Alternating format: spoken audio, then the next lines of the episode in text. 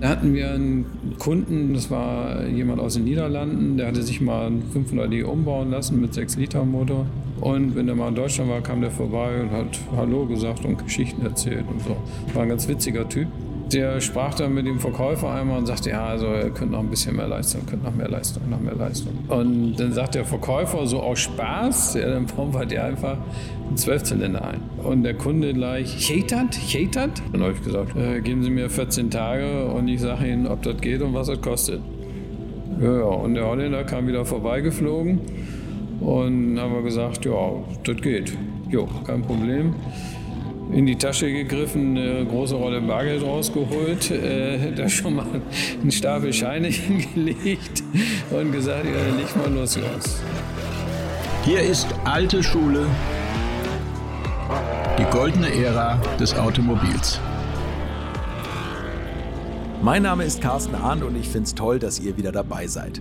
Mein Gast heute hatte schon eine sichere Stelle beim Daimler in Stuttgart und konnte dort seinem Traum der Motorenvorentwicklung nachgehen und trotzdem hat er vor mehr als 35 Jahren den DAX-Konzern gegen eine damals noch kleine Hütte im Ruhrpott eingetauscht und dabei in Kauf genommen, dass sein Vater über diesen Schritt nicht so ganz amused war.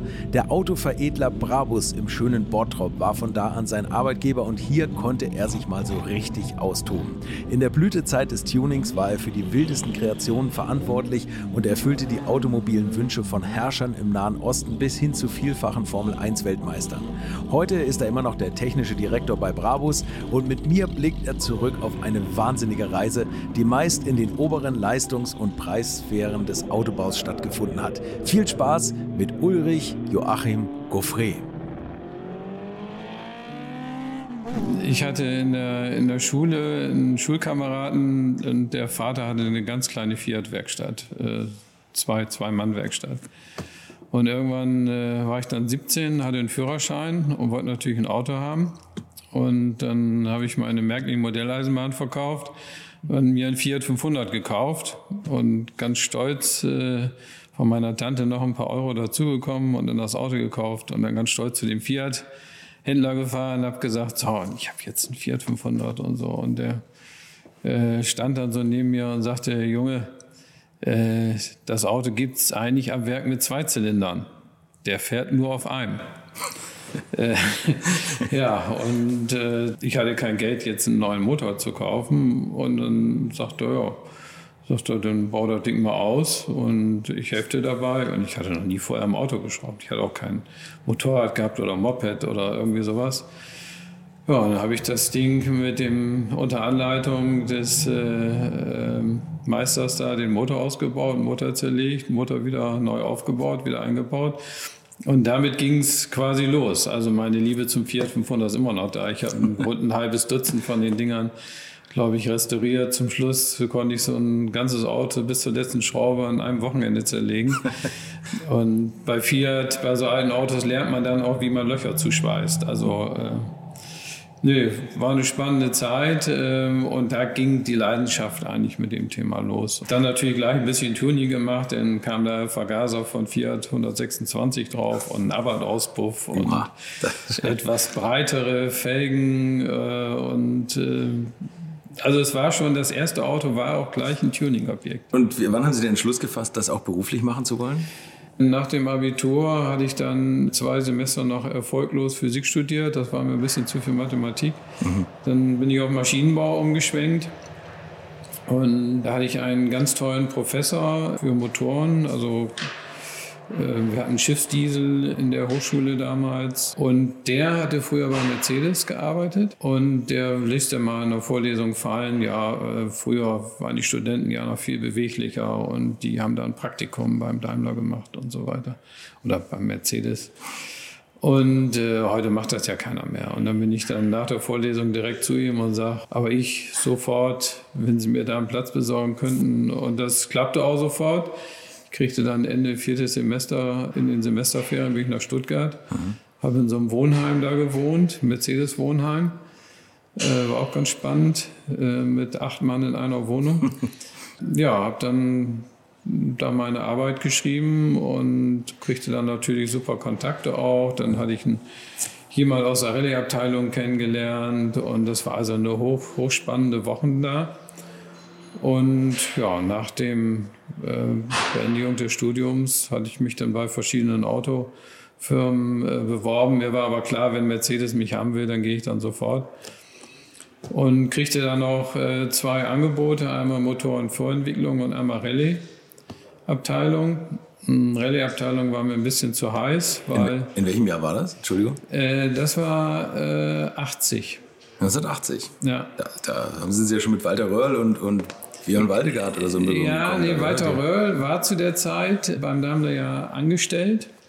Äh, der sollte ja. Ähm, ähm, der erste Einsatz war Rallye Monte Carlo. Aha und sollte natürlich auch eine andere Rallyes fahren. Da waren Autos für in Vorbereitung. Und dann war es aber so, dass dann äh, kamen halt andere Autos schon mit Allrad und Audi und sowas. Und dann hat man dann beschlossen, mit so einem SLC, äh, auch mit ein paar Aluhauben und Türen ist es nicht getan. Äh, da kann man nicht mit gewinnen. Ja. Und dann ist ja die Rallye-Abteilung relativ schnell dann zugemacht worden. Also ich weiß gar nicht, wann das war. Es war, glaube ich, 82 oder so wurde die Rallye-Abteilung dann geschlossen. Und somit war es die richtige Entscheidung, nicht in, den, in die Rallye-Abteilung zu gehen, sondern in die Motor- und Vorentwicklung. Mhm. Und das war auch im Nachhinein der richtige Schritt gewesen. Dann. Und Motorenvorentwicklung, da haben Sie, glaube ich, mit Bernd Rammler auch genau, zusammengearbeitet, genau, also oder? Bernd Rammler war ein Nachbar, äh, ein Zimmer weiter. Mhm. Er hat damals angefangen, glaube ich, mit Gasthemen. Mhm und später dann ja Nockenwellenverstellung für den äh, 16-Ventiler. Ja. Und ja, meine Aufgabe war, das war also hochspannend, Aufladetechnik Ottomotor. Ich kam da in eine Abteilung rein, da war ein Gruppenleiter, der hatte eigentlich drei Mann gehabt, die an diesem Thema gearbeitet haben. Die waren dann zu dem Zeitpunkt, wo ich angefangen habe, aber alle weg. Einer in Ruhestand, einer zu BMW und einer irgendwo anders hin. Und ich hatte dann Full House, hatte mehrere Prüfstände hatte mehrere Versuchswagen, war im Land der Glückseligkeit. Also, Sie waren also ganz alleine dann? Ja, ja, ich hatte natürlich von nichts und gar nichts eine Ahnung. Mhm. Äh, das gab es zu dem Zeitpunkt ja noch nicht. Es gab es bei BMW gab es das ja schon und bei Audi gab es das und Saab und äh, bei Maserati und es gab verschiedene Hersteller, die das ja schon gemacht haben. Aber die haben es immer unter dem Leistungsaspekt gemacht. Mhm. Und meine Aufgabe war in der Vorentwicklung Thema kleiner Vierzylinder aufgeladen, entweder mit Turbo oder mit Kompressor, mhm. unter dem Aspekt Kraftstoffverbrauch. Gerade äh, war ja die der, der große Energie- oder Öl Ölkrise, die gab es ja schon und Daimler hat den guten Wankelmotor ja auch abgeschossen aus äh, verschiedensten Verbrauchs- und Abgas- und sonstigen Gründen. Und jetzt suchte man also Wege, man hatte also Angst für die Zukunft. Äh, da gibt es Ver Verbrauchsvorschriften in Amerika und wir müssen jetzt irgendwas tun. Und da gab es so eine magische Linie, 27,5 Miles per Gallon, das entspricht so ungefähr 8,5 Liter. Oh, okay, äh, damals schon. Liter in dem amerikanischen Zyklus, der auch ein bisschen anspruchsvoller war damals als der deutsche, Aha. in der S-Klasse mit 8,5 Liter zu fahren. So, und, und das, das, in Amerika, die eigentlich nur große Autos bauen. Ja, ja, gut, lustig, aber es gab halt schon die, die Verbrauchsthemen, ja. die äh, kamen da immer mehr. Ne? Und äh, auch die Amerikaner äh, mussten dann so ein bisschen drüber nachdenken, jetzt sparsamere Autos zu machen, obwohl sie es eigentlich damals überhaupt noch nicht auf dem Fokus hatten. Aber ja. Mercedes hatte Angst davor und darum und mit einem dicken V8 im 126er War nix zu holen. Äh, ist nichts zu holen. Ja, das war wirklich spannend. Ich äh, hatte dann einen direkten Vorgesetzten, der also auch ein wirklicher Technik-Nerd und, und begeisterter äh, Mann war mit vielen Ideen. Und wir beide haben uns dann durch dieses Thema durchgearbeitet. Damals dann auch schon die erste Motronik gehabt, um so einen Motor abzustimmen. Das gab es ja auch noch nicht in Serie. Da gab es damals gerade mal die KI-Jetronik und äh, vorher die normale KI-Jetronik. Ja, da hatte man dann schon so eine Box mit vielen Drehreglern drauf, wo man dann Einspritzung so ein bisschen noch was verschieben und äh, optimieren konnte. Und äh, bin mit dem Auto dann mit so einem entsprechenden Prüfstandsfahrer da tagelang auf dem Rollenprüfstand rumgefahren, um Abgas zu optimieren, Verbrauch zu optimieren und haben es auch tatsächlich geschafft, im W126 dann mit einem 2,3 Liter Turbo mit Lanchester-Ausgleich diese 27,5 Maizberg zu schaffen. Sie sind da mit 8,5 Liter gefahren schon? Mit 8,5 Liter, ja. 1980, 82? Ja, so um den Drehraum, genau. Ja. Ich staune immer, wie wenig sich das eigentlich weiterentwickelt hat bis heute. Ne? wie viele Jahre das dann noch ja, gut. vor 40 Jahren. Das war natürlich 8,5 Liter unter dem in den damaligen Vorschriften und es war schon sicherlich, war das schon eine spannende Geschichte und war auch wirklich gut, aber das ist dann ja nie gekommen. Ja, warum eigentlich? Ja, sind Sie damit, äh, hat das mal jemand in Probe gefahren? Oder? Ja, sicher. Ähm, ich kann mich noch gut erinnern an ein äh, Erlebnis. Der damalige Motorenchef war der Dr. Abländer, mhm. ein älterer Herr, ein sehr netter, sanftmütiger, gutmütiger Mann, äh, wurde ich dann eingeladen, den Dr. Obländer an seinem Büro abzuholen. Und ich also als Jungingenieur, äh, ich muss jetzt mit dem Auto mit dem Dr. Obländer fahren. Also das war also äh, war schon ein spannender Moment. Ne? Und habe ihn dann begrüßt und dann stieg er dann ein. Dann bin ich mit ihm auf die Einfahrbahn gefahren und er fuhr dann da zig äh, Runden und hatte auch ein bisschen erzählt und gefragt und gemacht und getan. Und dann sind wir wieder zurück und da sagt er, ja, junger Mann, äh, verbrauchsmäßig, ich habe Ihren Bericht gelesen, das ist ja wirklich beeindruckend, aber äh, eins muss ich Ihnen trotzdem sagen, Hubraum ist durch nichts zu ersetzen, außer durch noch mehr Hubraum. Aber machen Sie weiter so. okay. Ja gut, dann haben wir noch das Thema Kompressoraufladung, auch noch äh, er hatte mir damals, äh, gab es die Wankel R&D äh, GmbH, da gab es ja Wankellader, dann gab es Rutsgebläse, äh, es gab die verschiedensten Systeme, dann hatte ja äh, Lancia den Volumex-Lader. Mhm. Dann äh, hatten wir uns von Lancia mal gegen Eintausch eines 190e, der damals gerade neu äh, rauskam, haben wir Lancia so 190 EMA für eine Woche zur Verfügung gestellt. Dafür haben wir dann mal eine Handvoll von diesen Ladern bekommen, haben also Volumex-Lader an so einen Motor rangebaut, um mal zu gucken, wie diese Technik funktioniert. Also wir haben verschiedenste Konzepte erprobt und gemacht und getan. Das ist ja die Aufgabe der Vorentwicklung auch gewesen, einfach neue Wege zu gehen und äh, zu suchen. Ja, extrem viel gelernt, extrem spannend, tolle Autos gebaut. Natürlich nicht nur 8,5 Liter Autos, wir haben natürlich auch mal einen 123, habe ich mal genommen.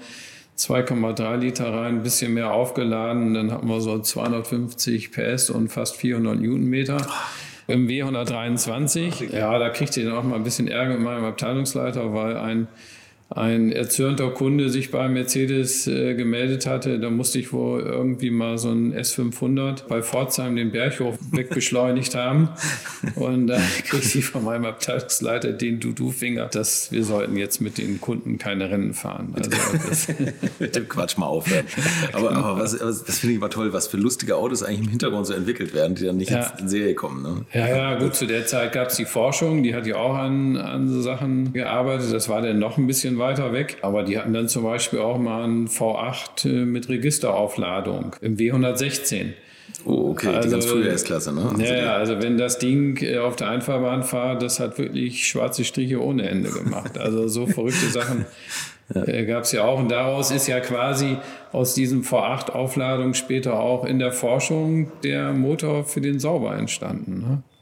Für, für den sauber Silberfall, ne? den, C8. Genau, ja, ja, ja, Also der erste Motor ist ja so unter der Hand, das war ja gar nicht offiziell, mhm. ist der in der Forschung gemacht worden und die Windkanalgeschichten äh, sind bei Mercedes im Windkanal gemacht worden. Also alles so unter der Hand. Sie waren damals auch so ein bisschen äh, nicht ganz abgeneigt, Motorsport zu betreiben, oder? Ja gut, das war immer schon mein Hobby, sage ich mal, als Student auch die, die, die, die letzte Mark in irgendwelchen Auto Bianchi HP70 oder Fiesta RS gesteckt und dann Nordschleife Leistungsprüfung gefahren. Das mhm. war so damals mein Ding. Also habe ich viele Jahre gemacht. Also ich habe auch schon einige Runden da gefahren und das Leistungsprüfung ist gar nicht so dumm damit anzufangen, weil sie es damals auch immer nachts gefahren haben. Mhm.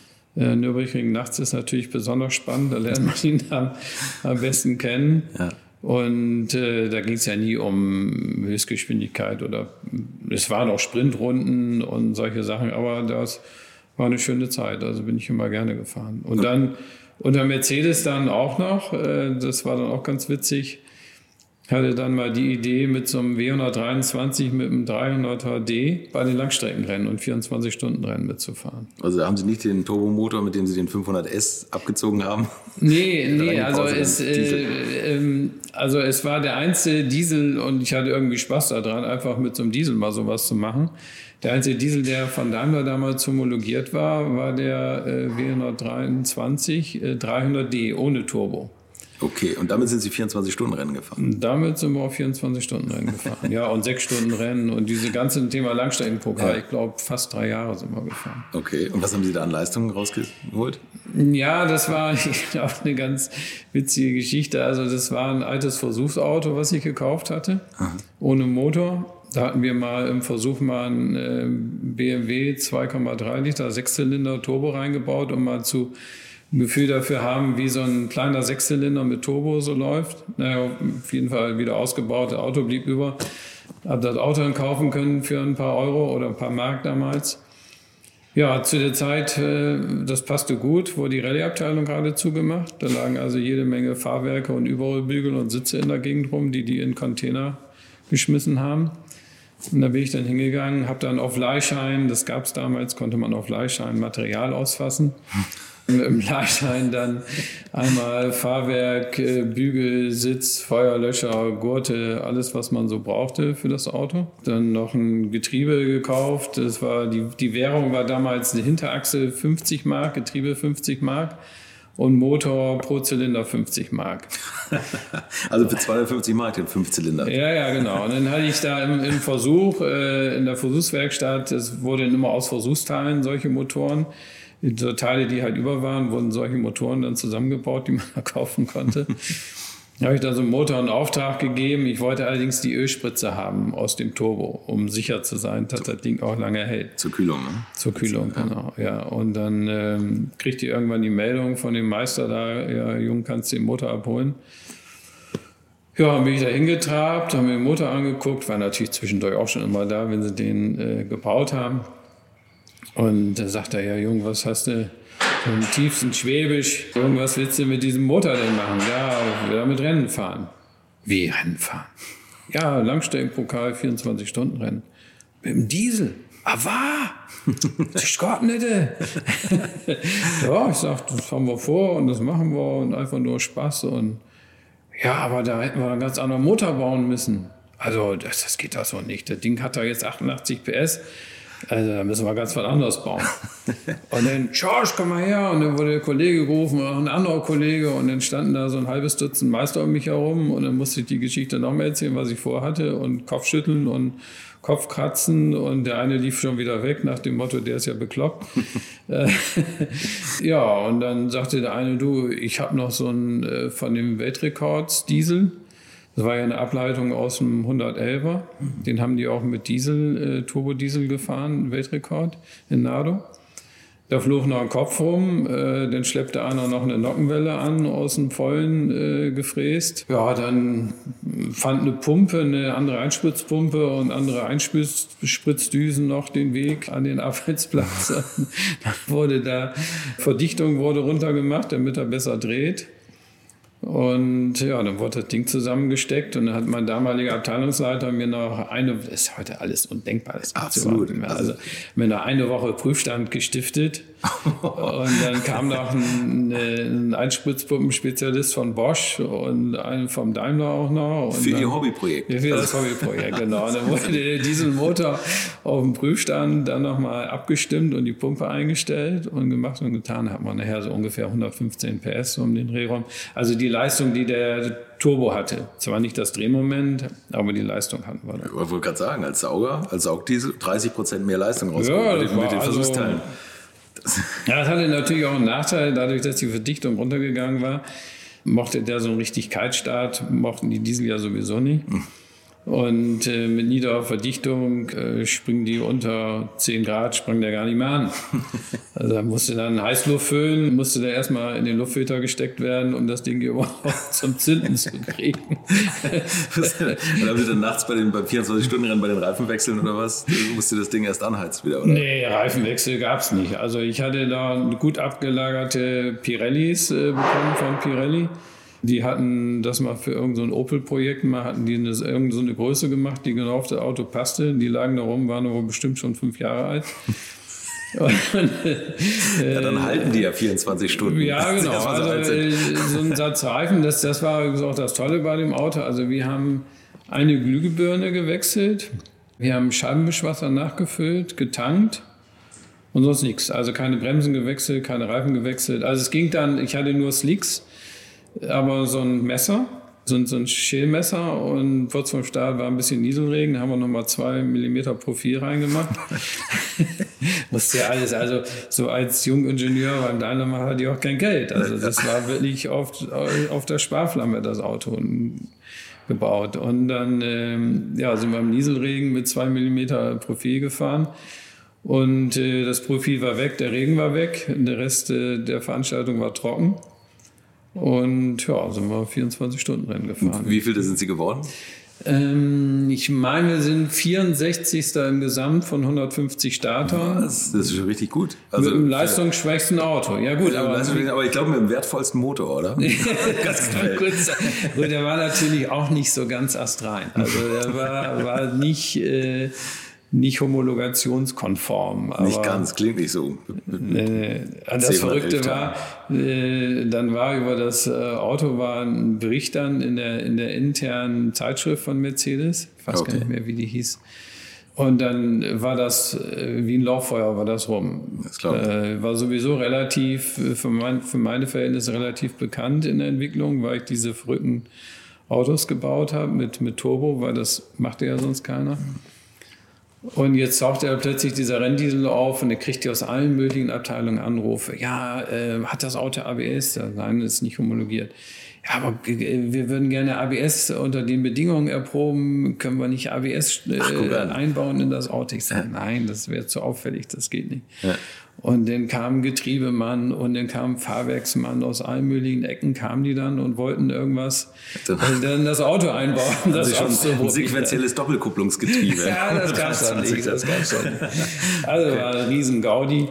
Und wir hatten ja nie den Anspruch, irgendwas zu gewinnen. Wir wollten einfach nur. Also ich habe Motorsport immer gesehen, äh, für mich persönlich als Spaß. Ja. Also mir ging es nie darum, irgendwie ganz vorne zu stehen. Der, der Spaß war eigentlich auch, äh, Leuten zu zeigen, mit einem leistungsschwachen Auto, was eigentlich dann gar nicht für geeignet ist, irgendwelche guten Zeiten zu fahren. Das war so mein Antrieb. Und äh, Linie fahren, man musste mit dem Auto ja extrem Linie fahren. Mhm. Also einmal ähm, an der falschen Stelle zu viel bremsen und für die nächsten drei Kilometer war der Schwung aus dem Auf zum Kesselchen, dann kommt jetzt mal einer rauchen. Ne? Ja, ja, ja, ja. Aber der Motor war sensationell. Also Fuchsröhre unten im Loch, 6000 Umdrehungen. 6000 mit dem Diesel. Ja, da, also da haben wir den, da habe ich auch wirklich immer den Kopf so ein bisschen eingezogen, habe gedacht, jetzt fliegt dir das Ding gleich um die Ohren, aber da war Kurbelwelle erleichtert und Pleuel erleichtert und das war also wirklich. Also haben Sie schon alles Know-how, was Sie hatten, damals schon ein cooles Ding, also riesen ja, cool. Gibt es den Wagen noch? Äh, keine Ahnung, nee. Ja, also das, das waren alles ja Leitteile, also wir mussten dann auch die Teile, die ich damals bekommen hatte, gut, die Motorteile eigentlich nicht, die waren ja unter der Hand, sagen wir mal so, aber das habe ich dann schön brav alles wieder ins Werk zurückge tragen. Die Rallye-Abteilung, die sagt nur, hau ab mit dem Scheiß, äh, das ist eh alles verschrottet. Die wissen gar nicht, wo die Kopien von den roten Zetteln sind. Schmeißt es da in den Container. Okay. Und das Auto, keine Ahnung. Aber wie gesagt, das hatte dann ja auch keinen Motor mehr und nichts. Ja, gute Geschichte. Also das ist, ja. das ist, das danach ging es bei Mercedes dann steil bergauf, nach einer Ära neuen Berühmtheit. Äh, nö, überhaupt nicht. Also ich hatte da leider einen Abteilungsleiter, der es immer geschafft hat, mir irgendwelche Sachen, die ich dann machen wollte, andere Sachen mal machen wollte, um auch irgendwas mal zu bewegen, was in Serie geht. Der hat das äh, irgendwie immer zu verhindern gewusst und dann irgendwann hatte ich, nachdem er mir dann wirklich mal eine gute Aufstiegschance vermasselt hatte, dann habe ich gesagt, so, also erstbeste Gelegenheit und ich bin dann weg.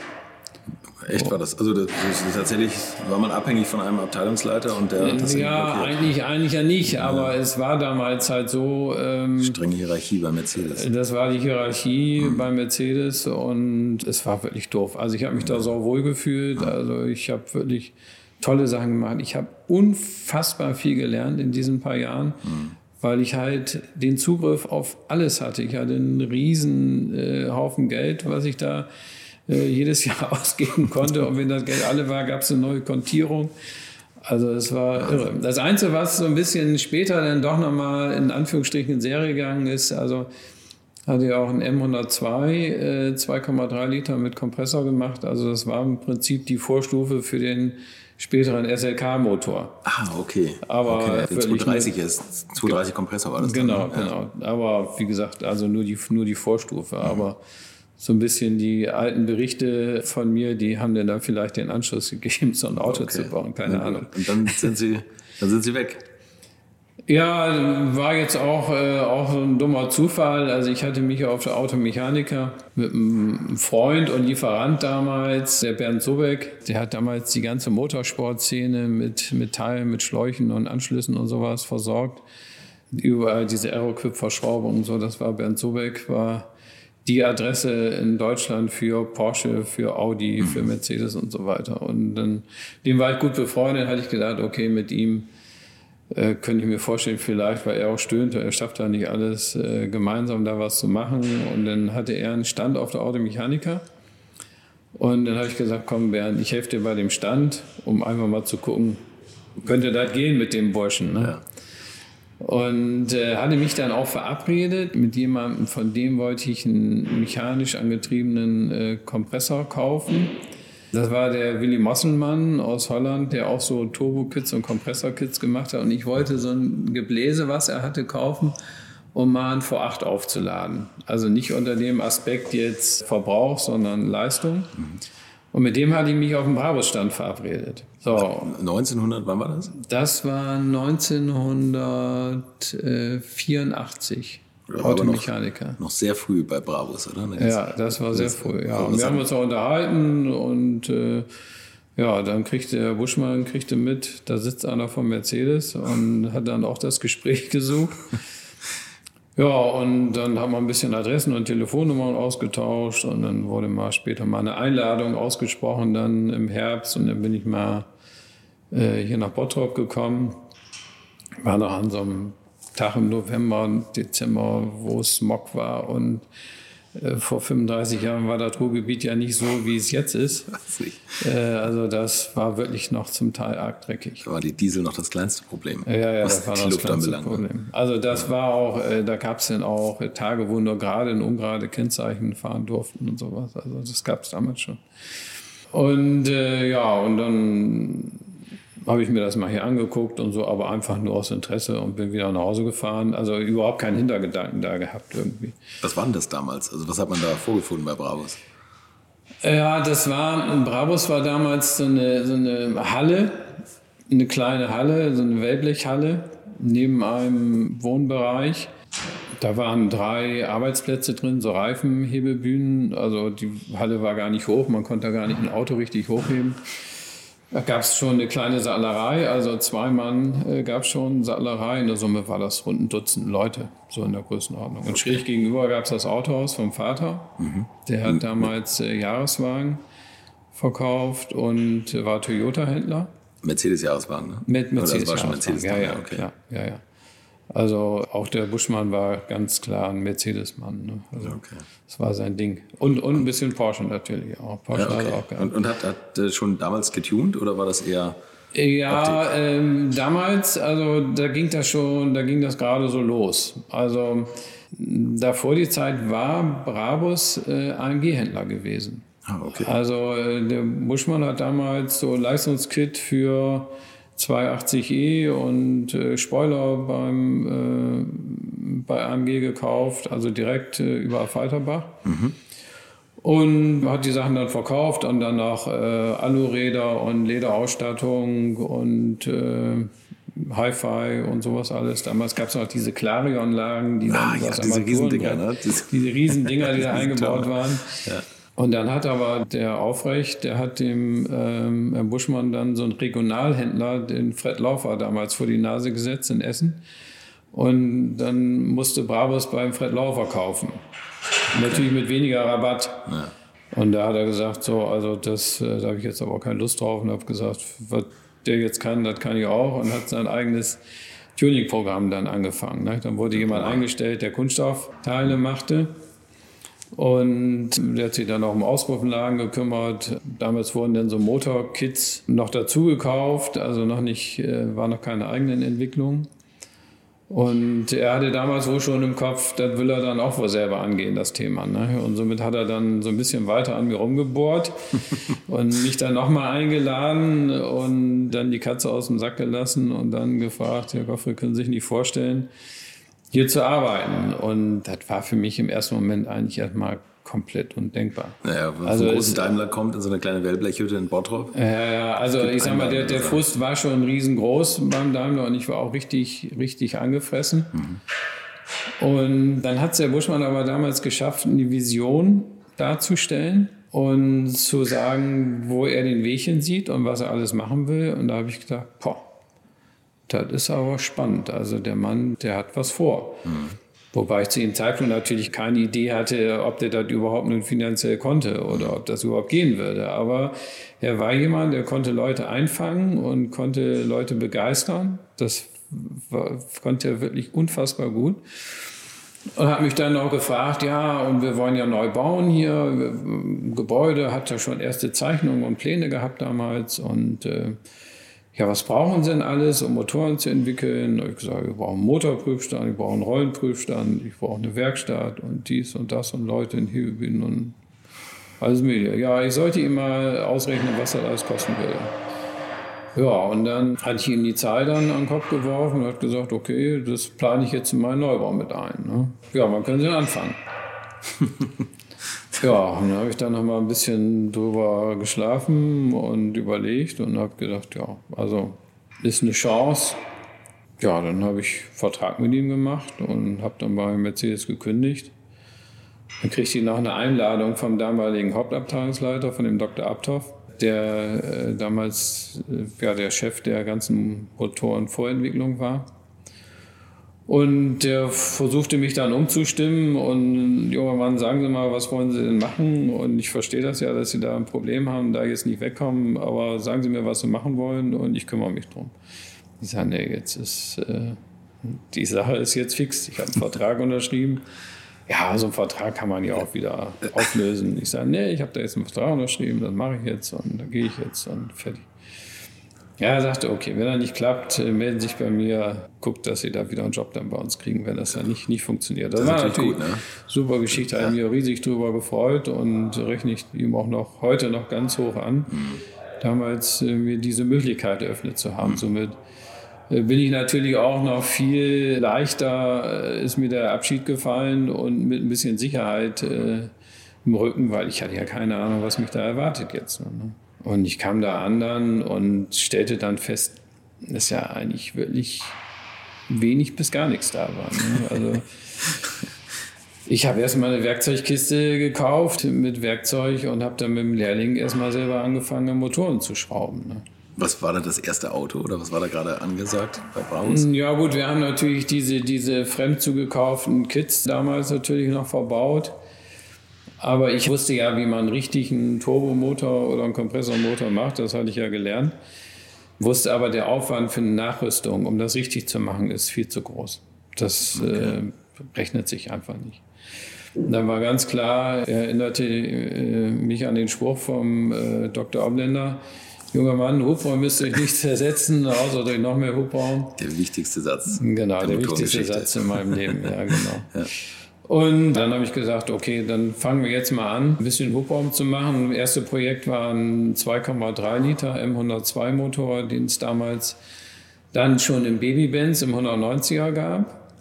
Der 230er mit, was hat er damals gehabt? 136 PS, PS äh, genau. meine ich. Ja. Den hatte mein Vater mal im W124. Ja, genau. Den hätte ich immer damals zu Brabus geschickt. Ja.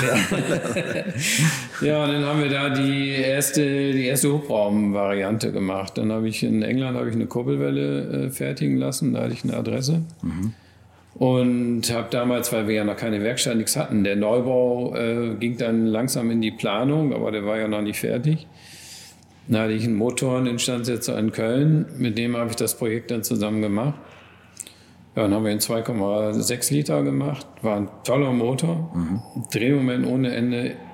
unfassbar sparsam. Also war wirklich toll zu fahren. Ein bisschen rumpelig. Auch als Vierzylinder, ne? Auch als Vierzylinder, ja, natürlich ohne Ausgleichswellen. War ein bisschen rumpelig, der Geselle. Ja. Aber war cool zu fahren. Also war, hat wirklich Spaß gemacht. Ja, und dann war klar, das funktioniert mit Hubraum, das geht. Da haben wir auch äh, die ersten Motoren dann noch verkauft und so. Und äh, dann war klar, dann kam der 300e. Also Sechszylinder? Sechszylinder. Mhm.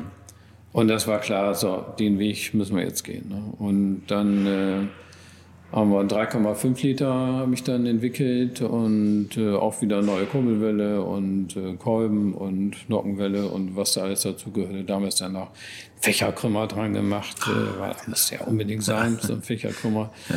Ich habe zwar schnell gesehen, dass es gar nichts bringt, weil die Krümmer von Mercedes eigentlich ganz ordentlich waren. Mhm.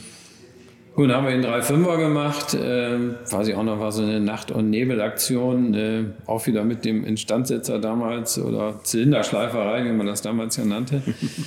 äh, diesen Motor aufgebaut. Dann äh, hatte der Buschmann schon ein bisschen früh, meiner Meinung nach, aber schon, da war immer recht fix die Werbetrommel. Und hatte schon einen Termin zu Automotor und Sport aufgenommen. Und wir hatten dann äh, mit dem Auto Fixtermin, wann wir dann in Hockenheim äh, auftauchen sollten zum Aufnehmen der Fahrleistung. Ja, also der Motor war an einem Donnerstag, wo Donnerstag äh, wurde der äh, spät abends fertig. Dann haben wir freitags den Motor eingebaut. Dann bin ich Freitag nachts bin ich die ersten paar Kilometer damit gefahren, weil ja noch kein Motorprüfstand ist und kein Rollenprüfstand. Gab's alles nicht. Prüfstand war die A21 oder was ist hier? Die A31, genau. A31, ja, genau. Und dann äh, die, die war damals gab's die schon. Also Freitag Nacht den Motor eingefahren, Samstagmorgen so ein 12 Volt CO Messgerät in Auspuff gesteckt, äh, auf die Autobahn gegangen. dann noch ein bisschen die Kagetronik noch so ein bisschen abgestellt und ein bisschen mit der Zündung rumgespielt. Ja, und montags morgens mussten wir dann in Hockenheim sein und dann bin ich montags früh, ganz früh um vier oder fünf Uhr mit einem Kollegen zusammen nach Hockenheim gefahren. Auf Achse mit dem Wagen? Mit dem Auto okay. dann, ne, haben das Auto da abgeliefert. Das war damals ein Tuning-Vergleichstest. Ich weiß gar nicht mehr, was für Autos alle dabei waren. Es war aber ein AMG 3,2 Liter dabei. Okay. Und AMG war natürlich die Marke, die es zu schlagen gab damals. Das war ja noch ein unabhängiger Tuner zu der Zeit. Ja, und das Unfassbare war, äh, bedingt durch den Hubraum haben wir den AMG geschlagen. Obwohl wir auch noch, ich meine, wir hatten sogar ein Kombi damals noch, das war sogar noch das schwere Auto. Ah, okay. Was hatte der an Leistung da dran? Ich meine so 240 PS. Nachher als 3,6 Liter hat er 245. Und der Original 300 180, ne? oder 185? 188. 188, ja, das kann auch sein, das stimmt. Naja, auf jeden Fall, wir haben den Test gewonnen und haben uns natürlich riesig darüber gefreut. War wirklich eine klasse Geschichte. Mhm. Aber dann schlug der Wahnsinn zu, nämlich Kunden drohen mit Auftrag. und jede Menge Kunden drohten mit Auftrag. Und viel zu viel Kunden drohten mit dem Auftrag. Dann mussten wir gucken, wie kriegen wir jetzt die Autos gebaut. Und dann musste ich erst mal sehen, wo kriegen wir jetzt so viel Kurbelwellen und Kolben und Nockenwellen und so was alles her. Ich hatte damals mal gerade mal so fünf Satz herstellen lassen für die, für die ersten paar Autos, in der Hoffnung, dass auch alles so gut funktioniert. Und der Motor war so unfassbar gut, der hat so perfekt funktioniert von Anfang an. Wir haben Tag und Nacht und Wochenenden durchgearbeitet, hatten dann immer im Autohaus Bühnen zur Verfügung gestellt bekommen, dass wir die Motoren an- und ausbauen konnten. Also es war Wuling. Es war wirklich Wuling. Aber das war jetzt noch nicht so, dass Sie erst die Autos von Mercedes bekommen mussten, sondern die Kunden haben ihre Autos abgeliefert. Genau. Ne? Ja, ja. Äh, also wir haben damals, ähm, konnten wir natürlich Autos kaufen bei Mercedes-Händler, aber äh, die wurde Kunden, ja auch zugeteilt damals. Ja, noch, ne? genau, die wurden zugeteilt. Genau. Also die, die Kunden brachten die Autos und in dem folgenden Jahr haben wir dann rund 100 Motoren, 103 Fünfer gebaut. Boah. Sie können sich das gar nicht vorstellen, das, was für ein Chaos das war. Das glaube ich. Also, dass es überhaupt funktioniert hat. Also, war, es gab zu wenig Leute, es gab zu wenig Bühnen, es gab alles zu wenig. Ja, immer noch mit zehn Mann oder zwölf? Nee, oder ja, damals waren es dann vielleicht drei Mann mehr oder vier Mann mehr. Also, neue Gebäude war ja auch noch nicht fertig. Ja, okay. Also, das war dann, das war im Jahr darauf, wo dann die vielen Motoren gebaut waren, wurde das dann auch fertig. Da hatten wir wenigstens mal wieder Platz. Dann hatten wir auch eine Fläche, wo wir die Autos hinstellen konnten, die sie natürlich auch gestapelt hatten mit ausgebauten Motoren. Hat, hat da jeder Kunde überhaupt seinen eigenen Motor wieder bekommen, oder? Ja, ja, oder einfach genommen, was gerade runtergepostet nee, nee, nee, nee, er hat schon seinen, seinen Motor wieder bekommen. Also das war, es war unfassbar, was, was damals abging. Und mit diesem neuen Gebäude und mit diesem Motor zusammen ist das auch wirklich explodiert bei uns. Also ja, und dann hatte ich natürlich einen Rollenprüfstand, so ein Bosch äh, Rollenprüfstand, eine Schenkbremse, also ganz was Tolles damals. Gut, dann war, ging natürlich das Geld ging dann auch langsam so ein bisschen aus. Dann weiß noch, habe ich mit, mit einem Praktikanten zusammen, mit dem ich jetzt auch noch befreundet bin, der jetzt bei Mercedes arbeitet, der Ingo Haude, mit dem zusammen selber dann noch äh, Prüfstand, Halterung und Vorrichtung zusammengeschweißt und gesägt und geflext am Wochenende, um dann da die Motoren drauf zu machen. Und ja, das, das war dann wirklich ein sehr, sehr guter Sprung nach vorne. Und dann haben wir auch direkt angefangen, schon den nächsten Motor zu entwickeln, weil wir gemerkt haben, der Motor, der Basismotor verträgt das. Mhm. Da muss noch ein bisschen mehr gehen als dreieinhalb Liter. Dann haben wir dann 3,6 Liter gemacht. Der hatte dann noch ein bisschen mehr Leistung noch und ein bisschen mehr Drehmoment vor allem, weil das Wichtigste war für mich immer Drehmoment. Also okay. ich habe immer relativ schnell gesehen, wenn Kunden kamen und das Gespräch suchten und wollen mehr Leistung haben und dies und das, hat man ganz schnell gesehen, die Kunden wissen gar nicht, was Drehmoment ist. Und wenn man hinterfragt hat, was für eine Motorleistungscharakteristik, wo die denn mehr Schub haben wollen, dann hat man immer gesehen, die Leute wollen Drehmoment haben. Die mhm. wollen gar nicht Leistung haben. Mhm. Und auf der Straße, das ist noch heute meine Devise, sie fahren 97 Prozent mit Drehmoment und 3 Prozent mit Leistung. Also was sollen Sie ein Auto extrem auf Leistung abstimmen und verlieren dann Drehmoment unten Also Leistung heißt eigentlich nur, wenn man die erfahren will, man muss wirklich ausdrehen und ganz spitz Ja, ja, und, und das findet also auch mit einem getunten Auto dann, ich sag mal, in der, zumindest in der Mercedes-Szene nicht jeden Moment statt, dass ich immer jeden Motor ausdrehe sondern ich will einfach entspannt fahren, will einen durchzugskräftigen Motor haben, will auch mal telefonieren. Das war damals gab es ja auch schon. Ach ja, stimmt. Ähm, da ging das los. Ich glaube, das hieß D-Netz oder sowas? Nee, nee, D-Netz ist also C-Netz und dann gab es dieses B1-Netz oder B-Netz, oder? Also ich weiß nur, es war ein Riesenkoffer in der Mittelkonsole und kostete damals 10.000 Mark, so eine Anlage. Wo man die Vorwahl wählen musste, wo das Auto gerade Ja, war, das, ich, ne? das war noch vorher, das okay. war noch vorher. Also mit dem, mit dem 10.000 Mark-Gerät konnte man schon richtig raustelefonieren. Also somit war immer das Thema Drehmoment, das war mein Thema. Und das ist also das Thema heute auch noch. Und es ist ja wirklich so, sie, sie wollen mit Drehmoment fahren. Also unten raus, dieses Durchzug, das ist halt das Schöne, ein gleichmäßiger Aufbau äh, der Leistung. dass das, was am Ende aller Tage Spaß macht. Irgendwelche spitzen Motoren, die untenrum nichts ziehen und dann auch schlechten Leerlauf haben und das mit Automatikgetriebe noch zusammen das war damals ja typisch bei Tuning. Ne? Also wenn ein Motor sich ein Leerloch nicht richtig geschüttelt hat, war das ja kein getunter Motor. Aber das war nun überhaupt nicht mein Ding. Also unten nix und, und, oben dann viel, womit wir beim 300E24 wären. ja, ja, gut. Äh, der, der 300E24, äh, der übrigens auch damals in der Vorentwicklung entstanden ist, aber nachdem ich weg war. Das war einer der Motoren neben dem 2,3 16-Ventiler, der aus der Vorentwicklung dann auch in die Serie gegangen ist. Der war relativ spitz. Mhm. Da hatten wir dann auch unseren 3,6 Liter Motor für verwenden können, also von der Basis her. Und dann kam der 320er. Der hatte dann schon Nockenwellenverstellung und Schaltsaugrohr und solche Geschichten. Der war dann vom Drehmomentaufbau war das ganz was anderes.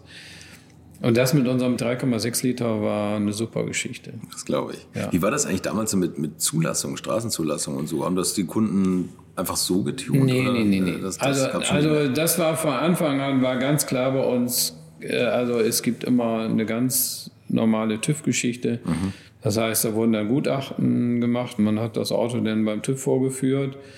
Da wurde eine Leistungsmessung gemacht, Abgasmessung, also so wie es heute auch noch geht. Ja, also klar. das war schon immer die Maßgabe. Also es wird nichts verkauft, was nicht irgendwie ein TÜV-Gutachten hat, also was, was legal ist. Mhm.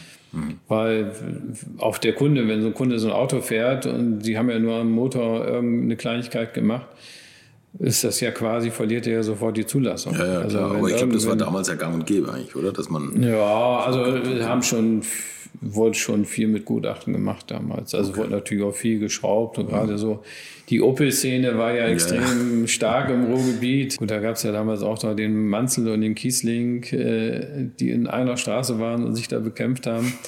äh, also es, da gab es ja schon einiges an, an Tuning-Szene damals. Ne? Ja, und gerade hier im Ruhrpott eigentlich, ne? Ja, wo ja. viel geschraubt wurde mit D&W und diese ganze Tuning. Ja, ja, genau, D&W ne? und, und Sandler. Äh, Sandler gibt es ja heute noch. Gut, der macht jetzt hauptsächlich Motorsport. Da habe ich damals auch, wie ich meine privaten Autos gebaut habe, immer bei Sandler habe ich mir immer die Teile schon damals kommen lassen. Aber Sie haben immer auch schon auf, auf Effizienz gearbeitet.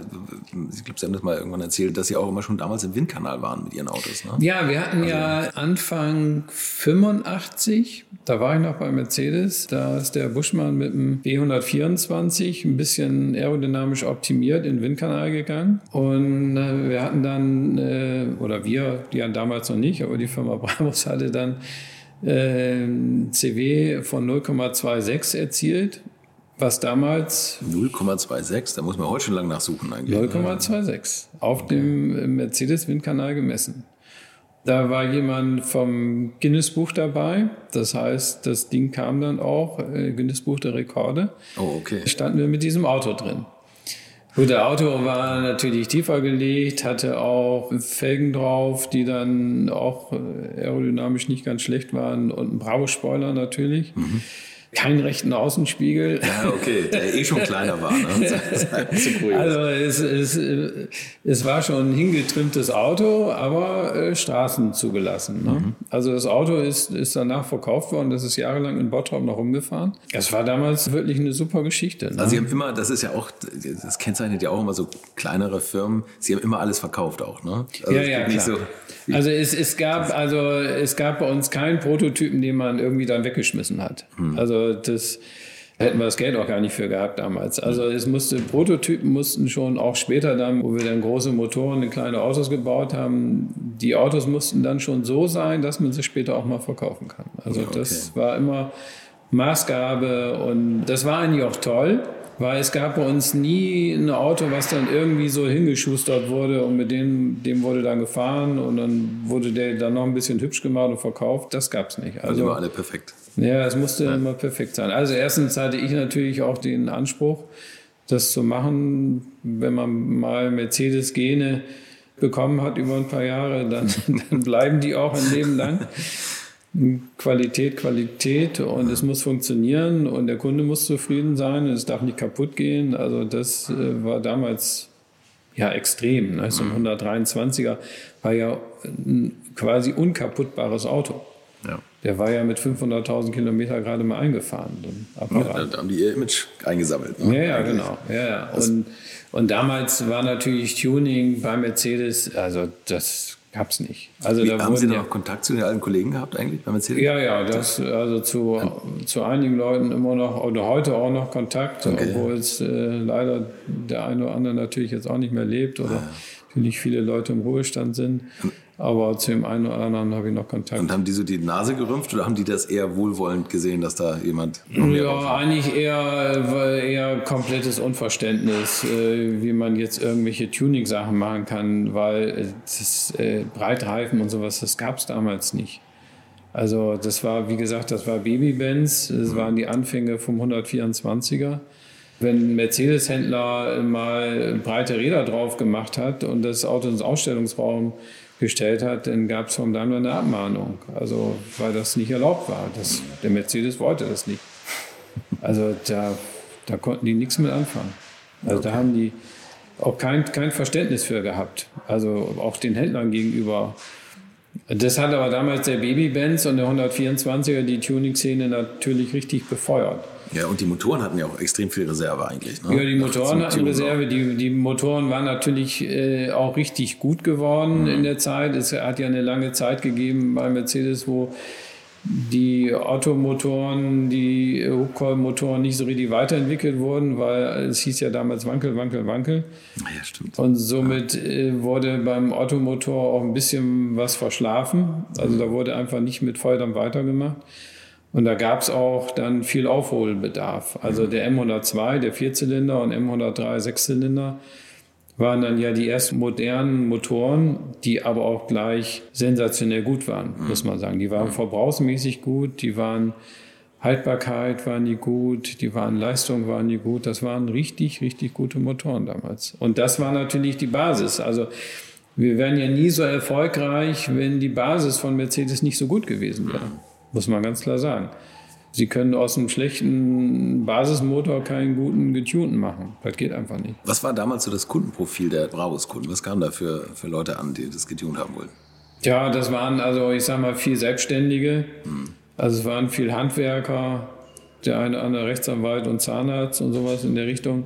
Aber es war ganz klar, war das die Kundschaft 190e, mhm. 124 und relativ wenig S-Klasse. Okay, also eher die kleineren Wagen mit großem Motor. Eher die kleineren Wagen mit großem Motor, genau. Und äh, damals hatten wir noch äh, auch eine super Erfolgsgeschichte. Das, das, ging aber schon los, bevor ich angefangen hatte. War die Geschichte mit Sixt. Da hatte ja, die, die genau. Firma Six, die hat ja immer auffallende Werbung gemacht oder macht ja heute noch auffallende Werbung.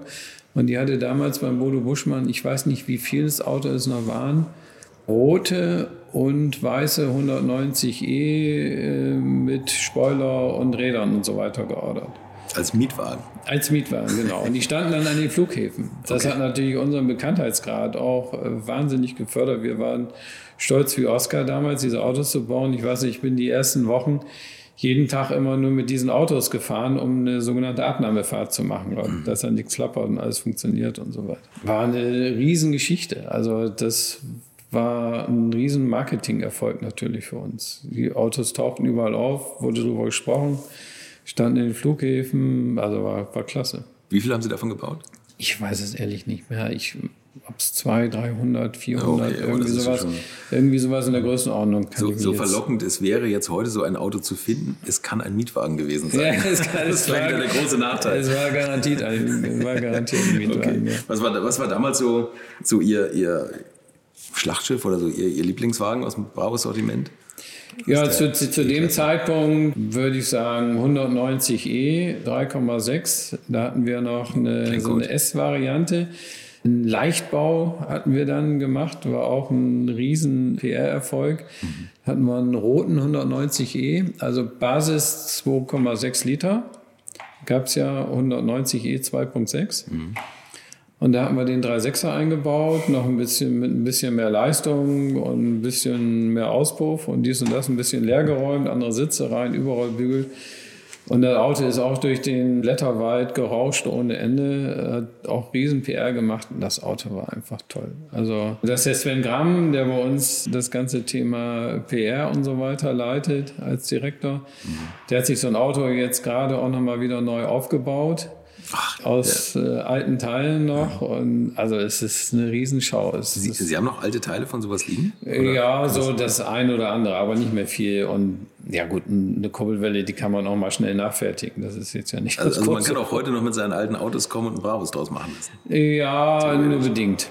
Okay. Also ich sag mal, wir haben keine Spoilerteile mehr für den 190er oder für den 124er oder sowas. Also okay. Aber motormäßig kann man noch ein bisschen was. Motormäßig geht halt ein oder andere noch. Ja. Vielleicht gibt es ja jetzt den einen oder anderen, der da auf die Idee kommt, aus seinem alten 300 noch was zu zaubern. Ja, wir haben schon mal überlegt, da nochmal wieder Teile aufzulegen. Wird ja tatsächlich machen das ja jetzt einige, ne? Also ja. alte Teile oder alte Tuning-Teile, was habe ich irgendwas habe ich neulich aus dem Opel aus der Opel-Szene gesehen, ja. dass die was wieder auflegen. Ja, wir kriegen tatsächlich immer mehr Anfragen, gerade nach den großen Motoren, also die großen Zwölfzylinder und solche Geschichten. Und da müssen wir auch noch drauf kommen. Da, da kriegen wir wirklich doch immer mehr Anfragen. Also ich glaube, wir müssen da noch mal ein bisschen Teile auflegen. Ja, das müssen Sie machen. Das, dann komme ich auch noch mal vorbei. so, und also der 124er, das war dann irgendwann abgeschlossen, beziehungsweise da haben Sie den ersten Zwölfzylinder auch schon eingebaut, oder? Ja, das war auch sehr sehr witzige Geschichte. Wir, haben, wir hatten damals für den 500e, da war ja ein 5-Liter-Motor drin, M119 hieß der damals, ein Vierventiler. Mhm. Da hat man eine 6-Liter-Variante entwickelt, die wir auch ganz gut verkauft haben äh, bei den Autos. AMG hatte auch eine 6-Liter-Variante. Mhm. Die hatten wir dann auch. Und da hatten wir einen Kunden, ich hatte das gar nicht mitbekommen, das war jemand aus den Niederlanden, der hatte sich mal ein 500D umbauen lassen mit 6-Liter-Motor. Und wenn er mal in Deutschland war, kam der vorbei und hat Hallo gesagt und Kaffee getrunken und Geschichten erzählt und so. War ein ganz witziger Typ. Der sprach dann mit dem Verkäufer einmal und sagte, ja, also er könnte noch ein bisschen mehr Leistung, könnte noch mehr Leistung, noch mehr Leistung. Hatten Sie schon mehr als AMG, mehr Leistung oder? Äh, nö, das hat sich nicht viel getan. Wie, wie viel Leistung hatten die? Ähm, ja, wir waren irgendwie bei gut 400 PS. Ich kann es mich schon, jetzt schon mit den 6 Liter, 400 PS knapp. Ja. Okay. Puh. Also es war, fuhr auch wirklich so ordentlich. Aber der Kunde wollte halt noch mehr haben. Gut, und dann sagt der Verkäufer so aus Spaß, wirklich aus Spaß, ja, dann bauen wir dir einfach einen Zwölfzylinder ein. Zu dem Zeitpunkt hatten wir nämlich schon unseren 6,9 Liter. Genau, dann Mercedes in der S-Klasse den, den 600er Motor. Genau, den 600er Motor. M120. Genau, okay. war ein Vierventiler, 6 Liter Motor. Mhm. Da hatten wir eine Hupper-Variante 6,9 Liter draus gemacht. Aus dem Original 408 PS, dann 460 oder so. Ne? Äh, der hatte dann 508 in der 508. ersten Version und zum Schluss dann mit 7,3 Liter S 585, meine ich. wir sind Mitte der 90er. Ja, ja. Also war damals war das ein Knaller. Also das dieser, ist auch heute noch nicht schlecht. Ne? Dieser 12-Zylinder können wir gleich noch mal drüber sprechen. Ja. Auf jeden Fall, der Verkäufer sagte auch Spaß und der Kunde gleich, Chetert, Chetert. und der Verkäufer sagt, keine Ahnung, ob das geht. Ich rufe mal dich in den Koffer. Und dann bin ich dann im Ausstellungsraum, habe mir die Geschichte dann angehört und habe mich dann im Kopf gekratzt, habe gesagt, pff, keine Ahnung, ob der da reinpasst.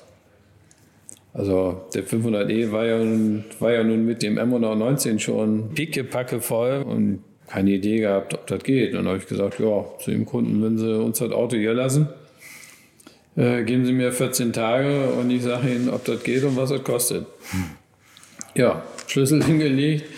Der war mit einem Kollegen da, der auch mit dem Auto da war, ins andere Auto gestiegen, abgerauscht. Dann habe ich mir damals einen Mitarbeiter gehabt, dem, dem ich viel so Prototypen gebaut habe, den, den einen Stock geschnappt. Äh, ich sage Stock, müssen jetzt mal gucken, ob wir die Zwölfzylinder da reinkriegen. Ja, dann haben wir das Auto in die Werkstatt genommen, haben den Motor ausgebaut, haben so einen Zwölfzylinder, äh, die haben wir damals ja produziert, die standen natürlich auch in der Gegend rum einen Zwölfzylinder geschnappt und den dann mal vorsichtig mit dem Kran so reingehoben und dann mal geguckt, wo müsste man dengeln und wie macht man jetzt äh, Krümmer, äh, wie macht man jetzt Auspuffführung und wie kriegt man noch einen Kühler davor und Klimaanlage und dies und das, alles, was so ein Auto natürlich weiterhin haben muss. Ne? Ja, dann haben wir uns das so eine Woche angeguckt. Und der Stock mit seinem 1 Meter Kleingliedermaßstab da überall gemessen und geguckt und gemacht und Abstände und Kopf gekratzt und ja, war gemeinsam davor gestanden, überlegt, wie bauen wir jetzt die Kühler ein. Und dann haben wir gesagt, ja, das müsste irgendwie gehen. Ne?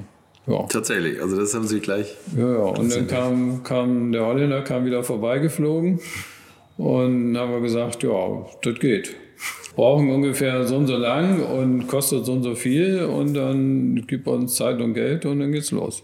Jo, kein Problem. In die Tasche gegriffen, eine große Rolle Bargeld rausgeholt, äh, da schon mal einen Stapel Scheine hingelegt und gesagt, ja, leg mal los, Jungs. Ja, und dann haben wir das Auto gebaut, also als 6,9 Liter. Und das war dann auch, keine Ahnung, weiß nicht mehr, ein Vierteljahr oder sowas, eine Größenordnung haben wir gebraucht war schon nicht ganz unsportlich. Also äh, einen großen Kühler da reinzukriegen und der war natürlich schwer, der Motor mhm. auf der Vorderachse, aber das fuhr sich cool. Also ja, also nicht so diese Kopflastigkeit, die immer so die ja, oft zitierte. gut, ja.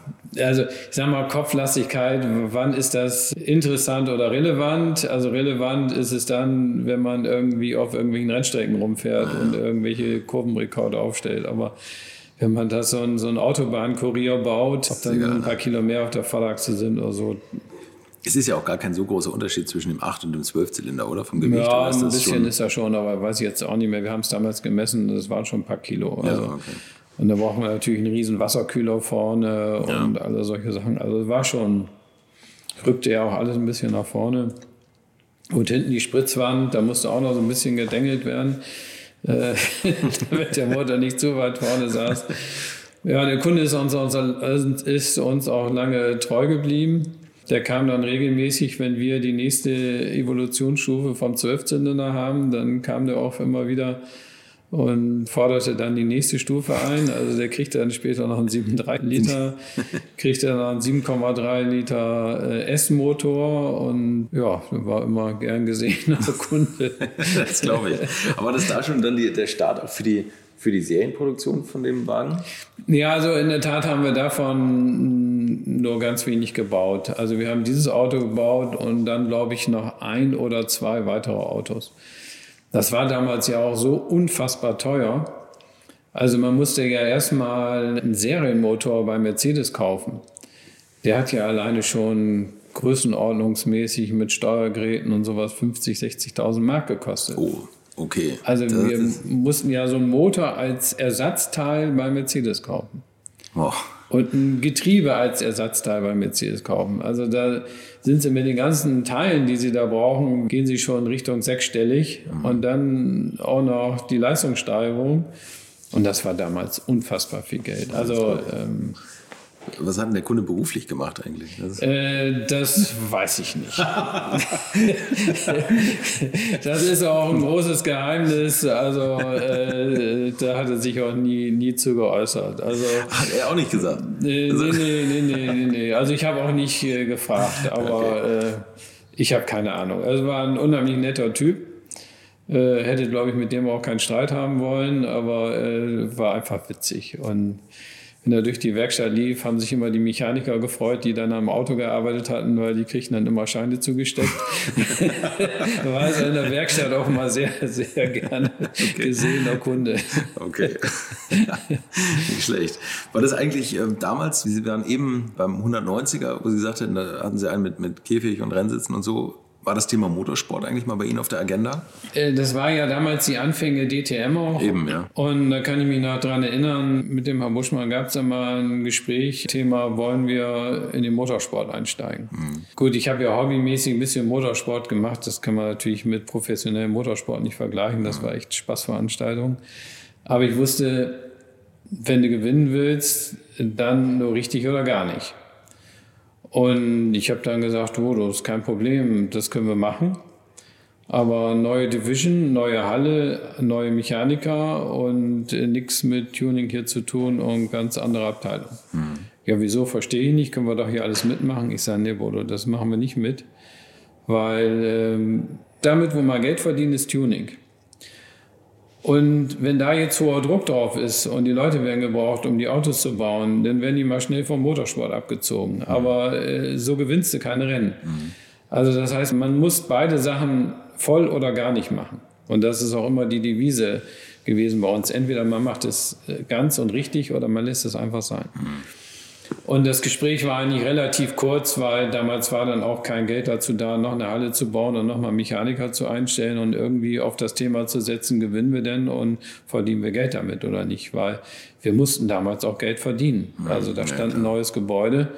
Das war schon eine spannende Zeit. Ne? Aber äh, Gott sei Dank, wir hatten ja vom ersten Moment an seit dem 3,5 Liter auch so viel zu tun und so viele Aufträge wir sind ja in unfassbaren Schritten jedes Jahr gewachsen. Also wir kamen ja überhaupt nicht hinterher mit Infrastruktur, mit wir haben wirklich gearbeitet, gearbeitet, gearbeitet und der Bereich dahinter, der kam gar nicht richtig mit. Also Wahnsinn. Ne? War schon eine spannende Zeit. Aber, aber Sie hatten natürlich auch tatsächlich große Würfe, ne? Oder gab es mal Motoren, wo, wo, es dann Reklamationen gab, weil der doch nicht so gehalten hat, hm. wie Sie es erwartet hatten? Ja, eigentlich, eigentlich nicht. Also es gab große Würfe, also einer, sicherlich einer der großen Würfe war damals auch unser Zwölfzylinder. Mhm. Auch eine ganz spannende und witzige Geschichte. Wir wussten natürlich, dass der Zwölfzylinder kommt. Und das Problem ist ja immer im Tuning-Bereich, sie müssen ja immer extrem schnell sein. Das heißt, sie dürfen ja mit einer neuen Motorvariante nicht Ende des Lifecycles kommen. Ja, klar. Sie müssen klar. am Anfang des Lifecycles kommen. Ja. Und sie müssen unfassbar schnell sein. So, das heißt, wir wussten, der Zwölfzylinder kommt. Ja, toll.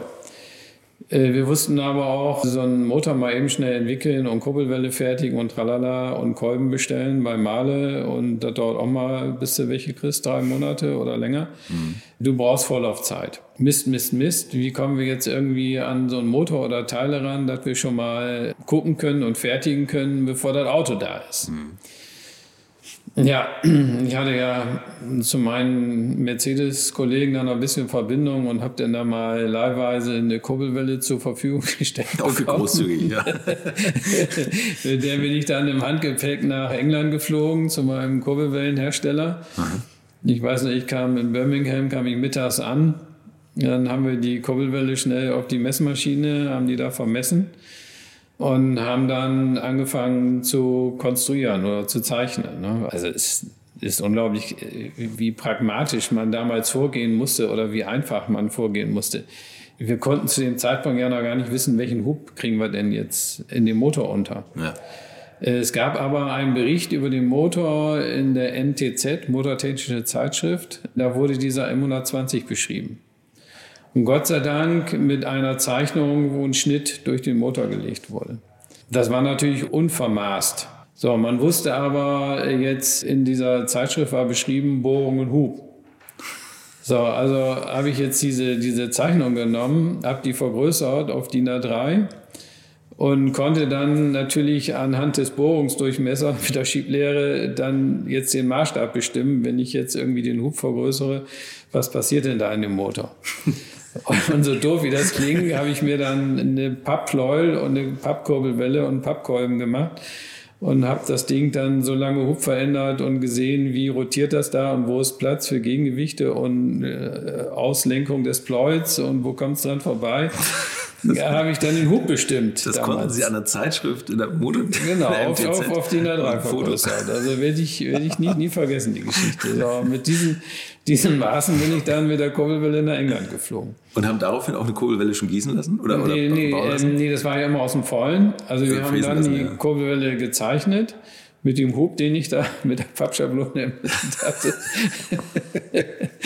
und ja, dann haben wir ähm, gezeichnet, gezeichnet. Früh morgens waren wir da fertig. Äh, bin ich noch schnell ins Hotel, habe ein paar Stunden geschlafen, weil nächsten Tag ging der Flieger schon wieder zurück. Und wie ich morgens so um 8 Uhr denn da auftauchte, da war schon der erste Stahlblock, war schon auf der Crankmaster-Maschine und dann wurde schon fleißig gedreht und äh, wurde nach den ersten Skizzen, äh, die dann fertig waren, äh, wurde dann schon angefangen, direkt an der Kurbelwelle zu arbeiten. Das gibt's nicht. So, dann, dann haben die noch, ähm, die, dann habe ich die Kurbelwelle wieder geschnappt, bin wieder nach Hause geflogen, habe die dann brav bei Mercedes wieder abgeliefert. Und dann in der Zeit haben die dann die Kurbelwelle weitergefertigt. Dann haben die natürlich die finalen Zeichnungen noch gemacht, die Feinzeichnungen und sowas. Das haben wir da in der Nacht nicht geschafft ja, dann war die Kurbelwelle fertig. Die kam dann irgendwann. In der Zwischenzeit habe ich dann auch einen Kolbendurchmesser ermittelt aufgrund dieser Zeichnung, den der Block vielleicht vertragen könnte. Natürlich ein bisschen mit Vorsicht. Äh, man hatte nur diese komische Schnittzeichen. Man wusste ja auch nicht, ob die stimmt oder wie, wie weit das ein Serienstand war. Das das haben Sie einfach so ins Blaue rein? Ja, immer gesagt, das wird schon passen. Äh, Zeit ist Geld. Man, Wahnsinn, man ja. konnte jetzt nicht warten, bis ja. der richtige Motor da ist. Ne? Okay. Ja, und dann kam der erste Motor und dann haben wir den natürlich die Bohrung ja ein bisschen vergrößert, haben die Kurbelwelle da eingebaut und Kolben und alles und alles hat gepasst. Hat Aufschlag. sich gedreht. Die Teile sind so, wie sie waren im ersten Wurf, auch in Serie gegangen. Tatsächlich, also das, ja. was Sie am Pappschablone ja, gebaut genau. haben, das haben Sie ja, in Serie genau, reingebaut. Genau, also unglaublich. war damals dann schon auch so mutig, direkt äh, zehn Kurbelwellen zu bestellen. Also war natürlich Risiko. Wusste Herr Buschmann das? Hätte sein können, weiß ich nicht. Wenn es nicht funktioniert hätte, wäre, glaube ich, nicht sehr amused gewesen. also eine Kurbelwelle war schon ganz schön teuer damals. Ja, ja. Oder heute ja auch noch, so ein Ding aus dem Vollen. Äh, es war damals also qualitativ hochwertigste Arten, überhaupt eine Kurbelwelle zu fertigen. Mhm. Also die Firma hat auch damals für die Formel 1 gearbeitet okay. und hat also viel Motorsport-Kurbelwellen gemacht. Was, was Oder eigentlich nur äh, Kurbelwellen für Motorsport. Ja, und was, der Motor war ein sensationeller Wurf. Was kostet so eine Kurbelwelle? Kann man das sagen? Oder ist das Boah, hat, haben wir damals, haben wir für so eine Kurbelwelle, ich schätze mal irgendwie so 5000 Mark, sowas wow. um den Dreh. Und dann die Basismotorisierung, den Basismotor musst du ja auch kaufen. Nee, also. Oder, da kam die S-Klasse natürlich. kam die, die S-Klasse kam ja mit dem Motor. Okay. Und dann auch noch der R129, der SL. Ja, der SL, der ja, stimmt. Den ja, auch. ja, stimmt. Also der Motor war ein Riesenwurf. Also der war auch äh, unkaputtbar und lief wie ein Uhrwerk und vom ganzen Laufverhalten und so war, war der wirklich klasse. Aber die Basis war aber auch schon sehr gut, ne? Ja, die Basis, ja gut, der M120. Also ich finde nach wie vor ist das für mich immer noch ein Traummotor. Ja. Also vielleicht natürlich auch, weil da ein Großteil des Erfolges der Firma auch an dem, an der, in der damaligen Zeit an diesem Motor gehangen hat. Ne? Mhm. Das war ja die Zeit, wo dann äh, der Daimler sich äh, bei AMG eingekauft hat. Mhm. Also wie wir die Nachricht bekommen hatten, Mercedes kauft jetzt erste Anteile bei AMG, war bei uns erstmal Krisenstimmung. Also wir sind da damals im Management zusammengesessen mit ganz langen Gesichtern und haben überlegt, oh, hm. jetzt wächst der Konkurrenz Jetzt gibt es Tuning ab Werk. Das könnte unser Ende bedeuten. Also wir hatten da wirklich Schiss. Also das war sehr komische Stimmung bei uns. Also wir hatten keine Ahnung, wo das hinlaufen wird. Aber diese Geschichte war eigentlich der Start für den weiteren, noch mehr sich beschleunigenden guten Verlauf der Firma. Weil äh, das Thema war, AMG war jetzt kein Tuner mehr. Mhm. AMG musste seine Händler damals alle kündigen und durfte nur noch Teile über Mercedes, durfte alles ah, laufen. Okay. okay. So, Mercedes äh, nimmt aber jetzt nicht von irgendjemandem irgendwelche Teile, die die nicht dann mal geprüft haben und nimmt die dann in seinen Ersatzteilkatalog ein oder baut geschweige denn Autos damit. Mhm. Das heißt, die sind dann erstmal voll unter das ganze Thema Qualität und Bewertung von Mercedes gefallen. Mhm. Und hatten dann eigentlich eine Zeit lang, weil sie ihre Händler kündigen mussten, und weil sie auch nicht mehr direkt verkaufen durften an Endkunden, fiel also ein Großteil dieser AMG-Kundschaft plötzlich in ein Loch, weil konnten nichts kaufen. So, und wir standen dann mit unserem Zwölfzylinder parat und sind dann plötzlich diese ganzen Zwölfzylinder-Kunden, die eigentlich vielleicht mehr damals noch AMG gewesen wären als wir, mhm die hatten wir dann auf einmal. Ach, und Sie hatten bis dahin noch gar nicht diese S-Klasse-Kunden, das haben Sie ja vorhin schon gesagt. Ja, ja, S-Klasse-Kunden hatten wir, wir hatten schon S-Klasse-Kunden, aber es war wenig. Ah, okay. Also, also der, wie gesagt, B124, 190er waren die stärkeren Autos bei uns. Okay, okay. Und dann ging der nächste Schub los. Also äh, mit den Kunden, die wir dann plötzlich hatten, die Zwölfzylinder gekauft haben und dieser Motor wurde auch gekauft, wie verrückt. Das war ein Riesenerfolg. Aber Wahnsinn, ne? dass man aus dieser Krisenstimmung heraus eine, ja. eine Erfolgsgeschichte schreibt, ja. aber eigentlich ja un, unverhofft und auch, auch ja. ohne Natürlich nicht ohne eigenes Zutun, aber, aber das war einfach nur dieses, ja, dieses, dass die sich so im Weg standen und sie daraus Glück. so profitieren konnten. Ne? Das war, das sie haben natürlich auch was Gutes stehen, ne? das muss ja, man auch sagen. Ja gut, also, aber es trotzdem, es war unfassbares Glück. Es hätte natürlich komplett anders passieren. Ja, wenn die ein bisschen schneller gewesen wären. Ne? ja, vielleicht das. Und dann ist natürlich so, ähm, wenn Sie dann natürlich mit so einem großen Unternehmen verheiratet sind, dann werden Sie natürlich langsamer und unflexibler. Das ist das Problem. Ne? Und das wenn Sie, aus, wenn ja. Sie irgendwo schnell sein müssen, dann ist es im Tuning-Bereich. Also mhm. Sie müssen nicht nur schnelle Autos bauen, Sie müssen auch in den Prozessen und in der Fertigung, in der Entwicklung müssen Sie unfassbar schnell sein. Mhm. Wenn Sie das nicht erfüllen, sind Sie hinten dran.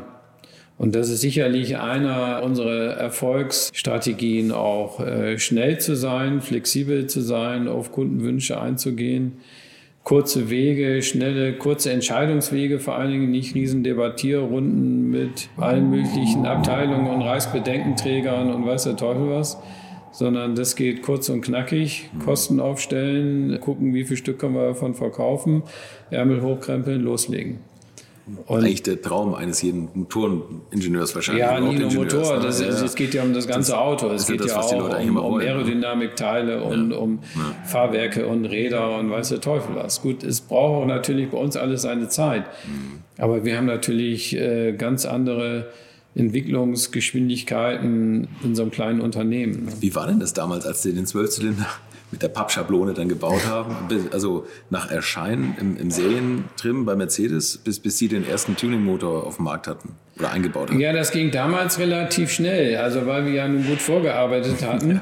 Wir hatten hier natürlich einen Vorlauf. Ich schätze mal, dass wir damals so ein Vierteljahr, nachdem das erste Auto bei uns auf dem Hof war, auch schon da den Motor drin hatten. Kann okay, ich jetzt nicht mehr so ganz so genau sagen, aber so in der Größenordnung war das sicherlich. Also war echt fix, ne? Ja, und ja. War dann auch, waren da lange Testfahrten oder war das gleich das erste auch ein Kundenwagen? Nee, das war schon, das erste Auto war schon unser eigenes, okay. aber das Ding lief von Anfang an wie eine Buttermaschine. Also Hätte das sein war, können, dass der, dass der nicht so preissensitive Holländer wieder ums Ende gekommen ist, wieder ein Geldbündel auf den Tisch geknallt hat. Aber das war gleich, lief auch gleich so gut oder ja. gab es da Probleme? Wie ist denn das Gefühl nee. eigentlich, wenn man das erste Mal so einen Motor startet? Ist da, ja, ist, da Adrenalin durch? Also äh, das ist heute noch fürchterlich spannend. Ja. Also obwohl wir natürlich heute äh, keine Pappschablonen mehr haben, sondern alles am CAD machen ja. oder uns vorher dann Teile äh, ausdrucken. Äh, wenn wir jetzt mal ähm, so einen Motor konstruieren oder Kurbelwelle, Pleuel, Kolben, dann drucken wir die Teile einmal aus in Kunststoff, äh, machen nochmal eine Überprüfung tatsächlich im vorhandenen Block wie ist Freigängigkeit, wie sitzen die Ölspritzdüsen und so. Das mhm. wird ja alles am CAD gemacht heute. Also es gibt keine Pappschablonen mehr. Und dann hat man ja schon äh, eine sehr große Sicherheit, dass alles äh, am richtigen Platz ist und sich dreht und nicht anliegt und so weiter.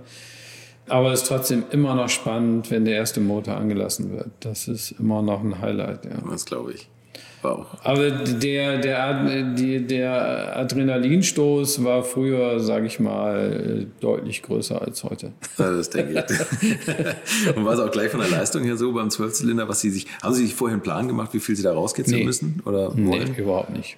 Nee. Also Basis hatte 408 PS, weniger wäre schlecht gewesen. Genau, richtig, genau. okay. Also ähm, das konnten wir damals ja auch gar nicht irgendwie berechnen oder sowas. Also solche Tools hatten wir damals nicht. Äh, da hat man über den Dreisatz, über Hubraum, hat man mal so ein bisschen gerechnet, in der Hoffnung, dass man da hinkommt. Ne? Also wir haben damals dann ja auch äh, schon eine Fließbahn gehabt, wo wir dann Zylinderköpfe auf der Fließbahn optimiert haben und äh, Ventilsitzwinkel optimiert auf der Fließbahn. Also da waren wir schon, waren wir schon ganz gut aufgestellt. Mhm. Und da hatten wir unseren Motorprüfstand, den Motor auf dem Prüfstand dann noch richtig abgestimmt mit Gemisch und Zündung und alles, was dazugehörte. Also es war schon richtig Entwicklungsarbeit in Anführungsstrichen. Und der Motor lief also von Anfang lief der wirklich toll. Also riesen, riesen Erfolgsgeschichte. Mhm. Und auch die Nachfolgemotoren. Dann, den, dann haben wir ja einen 7,3 Liter gemacht, dann haben wir noch einen 7,3 S gemacht.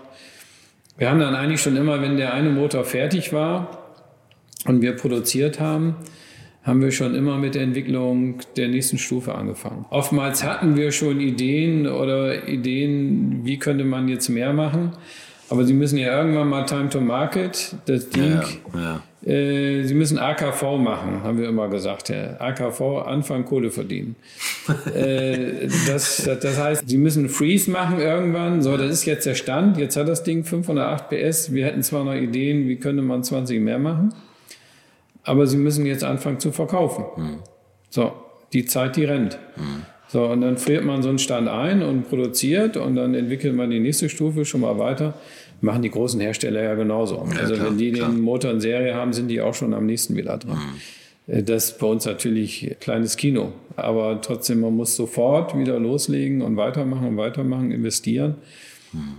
Und das muss ich sagen, das ist sicherlich auch mit unser, unser Erfolg über die ganzen Jahre, weil der Wuschmann ist ja der durch und durch Kaufmann gewesen und auch Verkäufer. Ich sage immer, der beste Autoverkäufer der Welt, den es je gegeben hat. Gut, ich habe die ganze Produktion und Technik und Entwicklung und so weiter gemacht. Wir waren da wirklich ein gutes Gespann.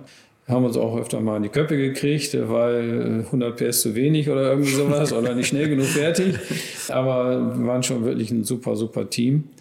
Und der Erfolg ist eigentlich gewesen oder ist es heute noch, dass das Unternehmen immer in Technik investiert hat.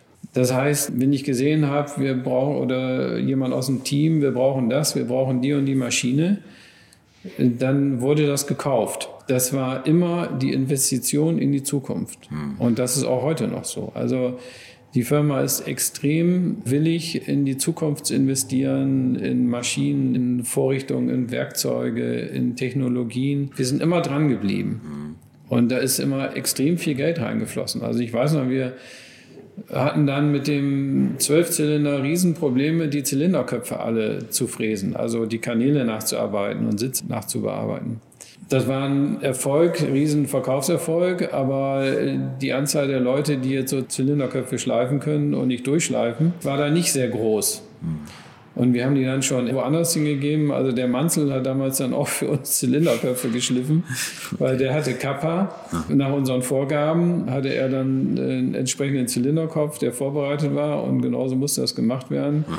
Mit der Fehlerhaftigkeit, die man natürlich auch machen kann. So eine Kontur genau zu treffen und nachzufahren, die man auf der Fließbank vorher entwickelt hat, ist dann etwas tricky. Naja, gut, äh, aber dann hatte ich die Idee, okay, sowas müsste man eigentlich auf einer CNC-Maschine machen können.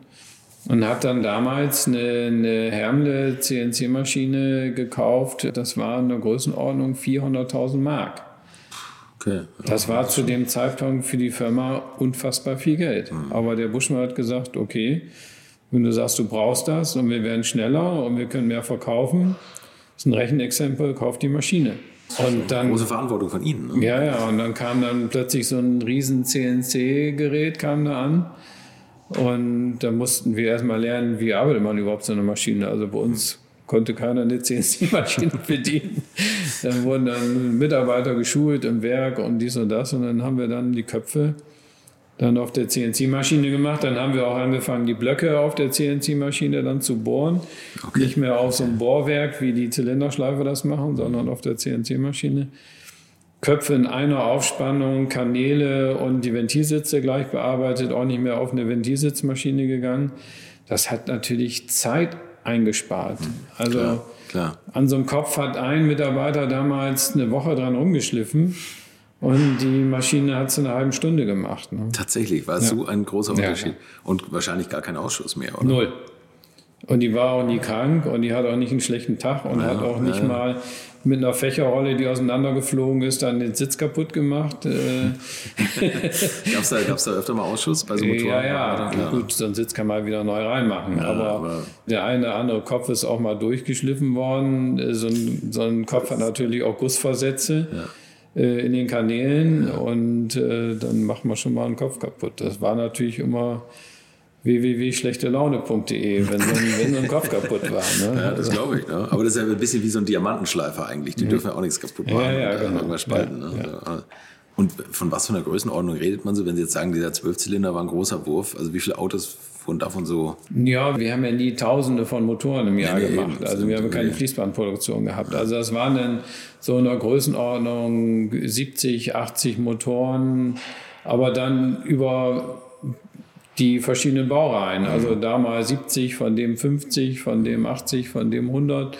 Also wir haben schon ganz gute Motoren produziert damals. Und wir reden jetzt immer so viel über Motoren, aber ich meine, ganz großes Schwergewicht sind ja auch Innenräume bei Ihnen. Ne? Also Sie ja. haben ja dieses ja. wirklich besondere Leder ja. und das ist. Äh also das ist, äh, war damals schon, wie ich angefangen habe. Wie gesagt, da gab es schon zwei Sattlermeister bei uns, die das gemacht haben. Also da hat der Buschmann auch ein sehr gutes Gespür gehabt damals für dieses Thema andere Leder, weichere Leder, ähm, andere Art der Verarbeitung, andere Art von Nähten. Und ich weiß, dass also viele Ideen, die wir damals hatten, sich dann plötzlich auch in Serienautos bei Mercedes wiedergefunden haben. Also ich weiß, dass viele Interieurleute immer auf den Messen bei uns geguckt haben, was machen wir. Mhm.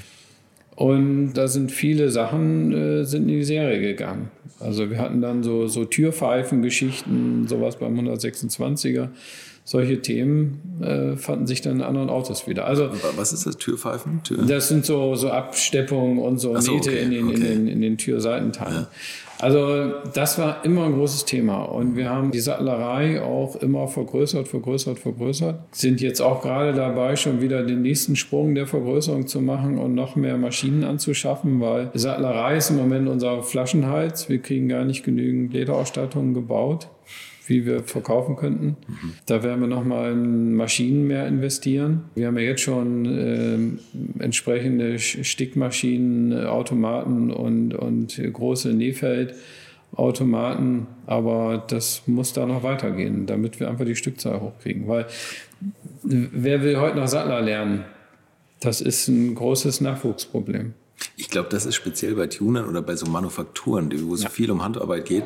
Die, der Nachwuchs ist das Problem, ja. oder? Ja. Sattler. Also das, wir sind ja gestern ein bisschen durch die Firma gelaufen und das ist wirklich beeindruckend. Und ich bin ein großer, großer Lederfetischist und das ist äh, fantastisch natürlich, wenn sie immer noch Kunststoffflächen, Plastik darf man immer nicht sagen, bei Originalautos finden, egal ob sie von AMG oder von Mercedes direkt kommen, wo man noch Leder draufkleben kann. Und, und was sie da an Leder verarbeiten in, in so einem Innenraum, das ist schon, ist schon ganz beeindruckend. Und, ja. und da ist, steckt also wirklich viel Handwerk drin. Und das finde ich immer so toll. Das war auch bei Alpina so ein, so ein großes Thema irgendwie, wo die, wo ja. die einfach viel Handwerk nochmal ja. in die Autos legen. Und ich finde, das ist das, was die, die Autos so besonders macht. Ne? Und, und eben natürlich dieses weiche Leder. Das ist ja leider im Serienbau heute auch nicht mehr so das ist ja mehr Kunststoff und Farbe.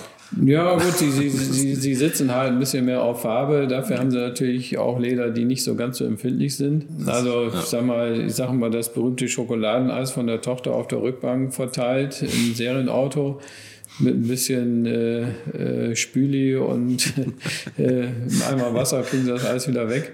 Also da sind unsere Leder sind schon etwas empfindlicher. Ja. Also nicht so, dass da sofort jeder Fleck zu sehen ist, aber ist schon empfindlicher. Ja, aber, aber dafür Patina, ne? Das ist ja, ja das, gut, aber sie sitzen halt auch wirklich auf Leder und nicht, sie haben nicht so dieses Plastikgefühl. Also äh, jedes Auto, was wir umbauen und wir machen ja nun viele, viele Innenausstattungen, äh, das sind ja alles Autos, die hatten ja ab Werk schon Leder. Ne? Mhm. Es ist ja immer wieder verrückt zu sehen, da kommt ein Auto äh, mit einer Ledervollausstattung ab Werk und dann reißen wir da wieder alles raus. Ne? Also das tut einem fast in der Seele weh. Und das, das, ja, das so ein bisschen. Ja. Das, Verrückte ist ja, dass die Basis bei Ihnen AMG-Autos sind, die ja eigentlich schon ja.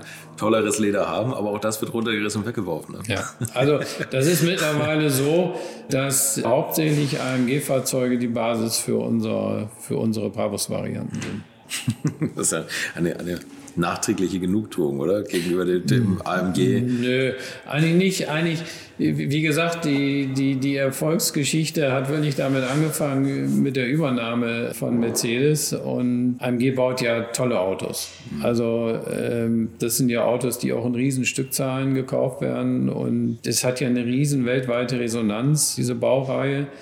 Äh, was AMG da alles macht, egal vom G oder S-Klasse oder was auch immer. Nur je besser die Basisautos bei Mercedes sind, in Performance und, und in Fahrwerk und alles, was dazugehört, desto besser ist das für uns. Weil die Leute kaufen erstmal das Beste, was es bei Mercedes gibt. Und dann wollen sie das natürlich noch ein bisschen anders haben. Weil und das ist natürlich unser Vorteil. Also diese AMG-Autos jetzt in großen Stückzahlen. Jetzt stellen Sie sich vor, jetzt kaufen Sie sich einen G63 in absoluter Vollausstattung und den haben Sie jetzt vor Ihrer Haustür stehen und eine Woche später steht da nochmal genau so ein Auto, weil der hat genau in der Preisliste auch die Kreuze gemacht. Ja, ja. Und da gibt es natürlich den einen oder anderen Kunden, der dann sagt, ja, das ist aber doof. Ich habe gedacht, ich habe jetzt das besondere Auto, ich entsteht da noch so. und dann kommen Sie ins Spiel. Ja, und das sind halt unsere Kunden. Ja. Also unsere Kunden, die wollen dann wirklich das Besondere haben, auf sie persönlich zugeschnitten. Also das ist extrem wichtig. Sie wollen wirklich was haben, wo sie sagen können, okay, das Auto ist für mich gebaut worden.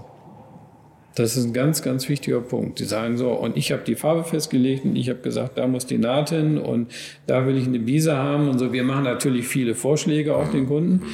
Aber es gibt viele Kunden, die exakte Vorstellungen haben, wie ihr Auto auszusehen hat. Die kommen, kriegen wir irgendwelche Skribbel äh, auf ein Blatt Papier zugemailt und dann bilden wir das nach auf dem Rechner und dann wird dann eine Animation gemacht, die kriegt der Kunde zugeschickt und wenn er sagt, genauso muss es aussehen, dann legen wir los. Ist das nicht eigentlich toll, dass Sie Kunden haben, äh, die, die den Satz was kostet das, gar nicht formulieren können, ohne zu lachen. Oder, auch, was verbraucht er? Das ist ja, glaube ich, ja, auch ein Satz, gut. der hier selten fällt in den Verkaufsräumen. Ja, gut, also ich sag mal, das, die Frage nach dem Verbrauch äh, wird in der Tat eigentlich mehr oder weniger gar nicht gestellt. Ja. Also die ist früher öfter gestellt worden, mhm. ähm, aber mittlerweile gibt es die Frage eigentlich nicht. Ähm, das Thema, was kostet, ist schon. Es gibt Leute natürlich, die fragen da nicht oder die verhandeln auch nicht oder die wollen einfach haben. Es gibt natürlich schon Kunden, die die verhandeln, klar. Aber da ist auch, da haben wir auch nicht so viel Spielraum, wir machen da auch nicht viel Spielraum. Wir wollen unsere Marke ja auch nicht irgendwie verschleudern. Das Wertvollste, was wir haben, ist unsere Marke. Und wenn wir uns irgendwie äh, über einen Preis definieren, äh, das sind wir ja nicht. Nee, nee, wir definieren uns über Performance und über Qualität und über Design und äh, über tolle Produkte, die, die so einen Wow-Effekt haben. Mhm. Die muss man sehen und wir sagen mal One Second Wow. Mhm. Also du musst sie sehen und musst sagen, boah, das will ich jetzt haben. Mhm. So, und dann kann man natürlich auch noch mal fragen, ob ich jetzt noch ein bisschen Nachlass bekomme. Klar, die Frage sei erlaubt und die wird dann sicherlich im kleinen Maße auch befriedigt. Aber das ist ja nicht das, was wir, was wir, wo wir hinwollen. So, wenn es am schönsten ist, soll man ja bekanntlich aufhören oder in der nächsten Woche weitermachen. Denn wir haben ja noch gar nicht über die besonderen Kunden von Brabus gesprochen. Und das klingt zum Beispiel so. Wir hatten mal eine GLK V12 gebaut. Ja, mit diesem Auto sind wir dann auf die Dubai Motor Show gegangen. Und da kam auch gleich direkt an dem ersten Tag vor der Öffnung, schon während des Aufbaus, war dann auch so ein halbes Dutzend arabisch gekleidete Männer bei uns auf dem Stand und haben sich das Auto erklären lassen. Und dann tauchten die am nächsten Tag auf und dann sagte der eine, His Highness wants a car. Ich sage, ja, kein Problem, wir machen einen Vertrag, alles gut. But His Highness wants a car now. Wenn die Messe zu Ende ist, dann äh, in zwei Tagen, dann äh, können wir das Auto dann liefern. No, no, no, no, no, Sir. Now. Just now. Okay, dann kann man ihn da auch nicht umstimmen. Äh, das äh, geht nun mal nicht. Dann haben wir einen Teil vom Messestand äh, abgeräumt, die, die Umrandung weggemacht, ein paar Holzrampen schnell gemacht, mich in das Auto gesetzt, bin runtergefahren von dem Stand, Hallentor war auf. Da stand ein Abschlepper schon mit Ladefläche auf schräg, mit Blitzlicht an, auf den LKW gefahren äh, Auto festgezurrt, so schnell konnte man gar nicht gucken, war das Ding weg. Ob so ein waschechter Ölscheich gerne eine Woche bis zur nächsten Folge warten würde, weiß ich nicht, aber gleiches Recht für alle und ich freue mich, wenn ihr nächsten Donnerstag wieder mit dabei seid. Zum zweiten Teil mit meinem Gast Ulrich Joachim Goffrey. Infos, Bilder und alles Wissenswerte unter der Internetadresse www.alte-schule-podcast.de